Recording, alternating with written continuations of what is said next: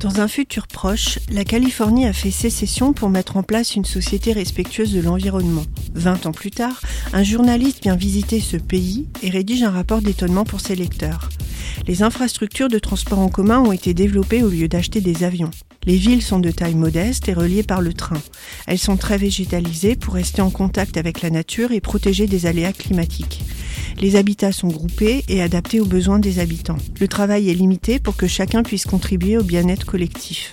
Les cultures sont réalisées en commun et respectent l'environnement. Elles côtoient en effet les habitations des consommateurs. Encore plus surprenant pour le journaliste, les femmes sont les égales des hommes, les enfants sont élevés par toute la communauté et une cérémonie d'initiation marque leur entrée dans le monde adulte. J'oubliais. Ce roman d'anticipation est sorti dans les années 1970, ce qui explique peut-être l'usage répandu des drogues et l'amour libre. Ecotopia d'Ernest Kallenbach est un roman à retrouver en poche chez votre libraire préféré ou dans votre bibliothèque.